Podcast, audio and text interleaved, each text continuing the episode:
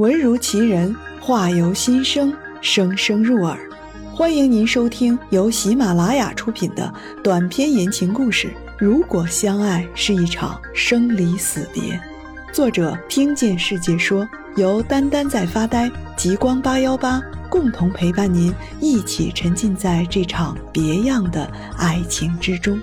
欢迎订阅、评论和转发。第六集。可以带上我吗？蜀来苍辞共进午餐。艾葱白不得不说点什么来控制场面。你们去栾英的房间看过吗？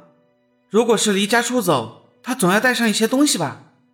栾英的母亲几乎偏执的掉头指责起民警，脸颊涨得通红，呼吸声粗鲁又急促的膨胀。你到底想说什么？你的意思是？好，你去看，进去看，看看我们平时是不是真的亏待他了。栾英到底在谁家，我就不追究了。你们告诉他一声，要想回来，这个家还要他啊！讥讽的眼神看过每一个人，意味分明的告诉这群孩子，栾英迟早会回来的。这里有他的母亲，有他的父亲。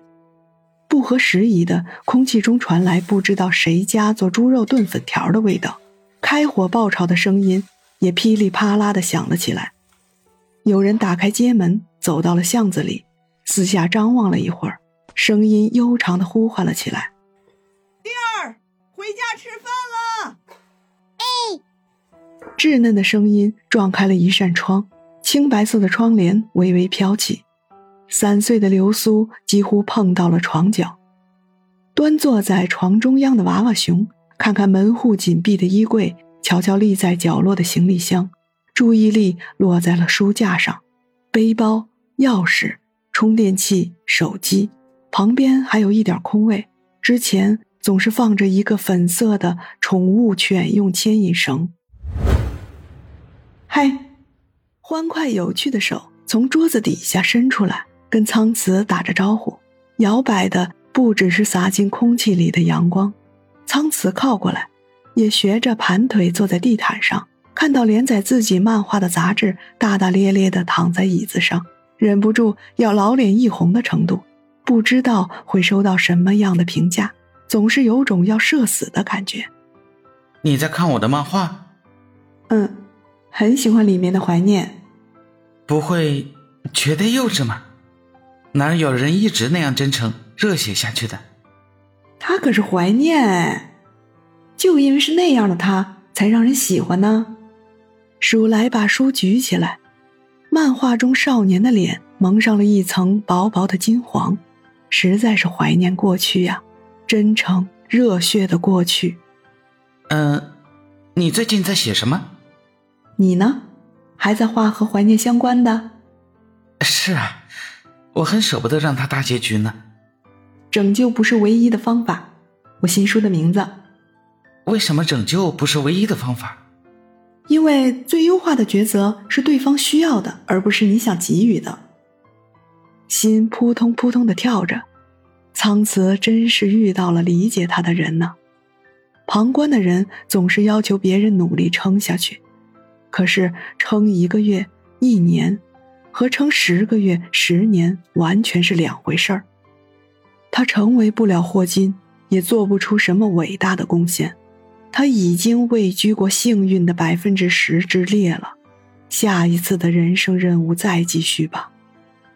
书中少年金黄色的面容在眼前一闪而过。嘿，嗯，什么？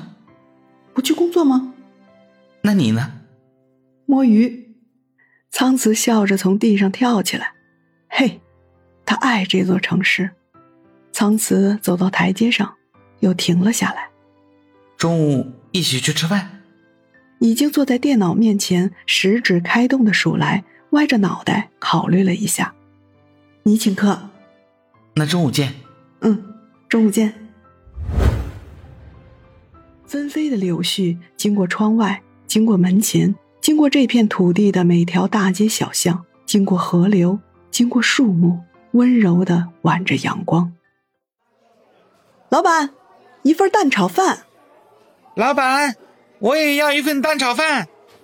要大声说出来，才能被忙得脚不沾地的老板听到。食物的味道宣扬在空气中，是温润人心的人间烟火气。你一整天都要待在工作室里吗？不一定，实在没什么灵感了，会出门走走。去哪儿？就附近啊，也没什么特别的目的地。我可以跟着吗？嗯？什么？你出门的时候可以带上我吗？我也不想一整天都待在工作室，画画这种事根本急不来嘛。我随时会出门的。我最近要做的也只是收尾类的工作，后面的故事还在想。嗯，也没什么不可以的。虽然是这样答应了，鼠来还是没办法掩饰真实想法的，皱了一下眉，像是给自己增加了一个负担。两份蛋炒饭来喽！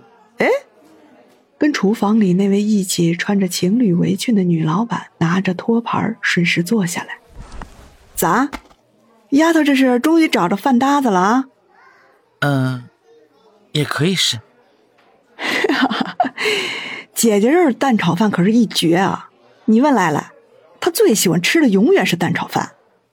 再来两份例汤吧，芳姐，你坐在这儿，谁招呼客人呢？你看看，大家伙哪儿需要我招呼啊？话是这样说，女老板还是离开了他们俩的桌子。大约一分钟后，送来了店里的例汤。四月份，也才刚刚进入四月份的样子，天气好的和夏季没有什么两样了。花儿、蝴蝶、大雁，哦，对了，还有蜜蜂。这世上还有比蜜蜂更勤劳的小动物吗？不过也难怪，任谁只能吃单一的一种食物，也会拼了命的去储存的。更何况。花落以后去哪里采蜜吗？嗯，好像也不是。他们似乎是喜欢所有的甜食，至少人工养殖的蜂群是这样的。糖水、果汁、蜜的混合物等等一切。一只胖成球的麻雀用鸟喙啄着玻璃窗上的倒影，一心一意地准备在上面凿出一个完美的人像来。鼠来把麻雀的食盘端了出来。我说：“你可是麻雀呀，野生自由的生物，不要动不动就来找我恰饭，好不啦？”好了，本集播讲完毕，还没听够吧？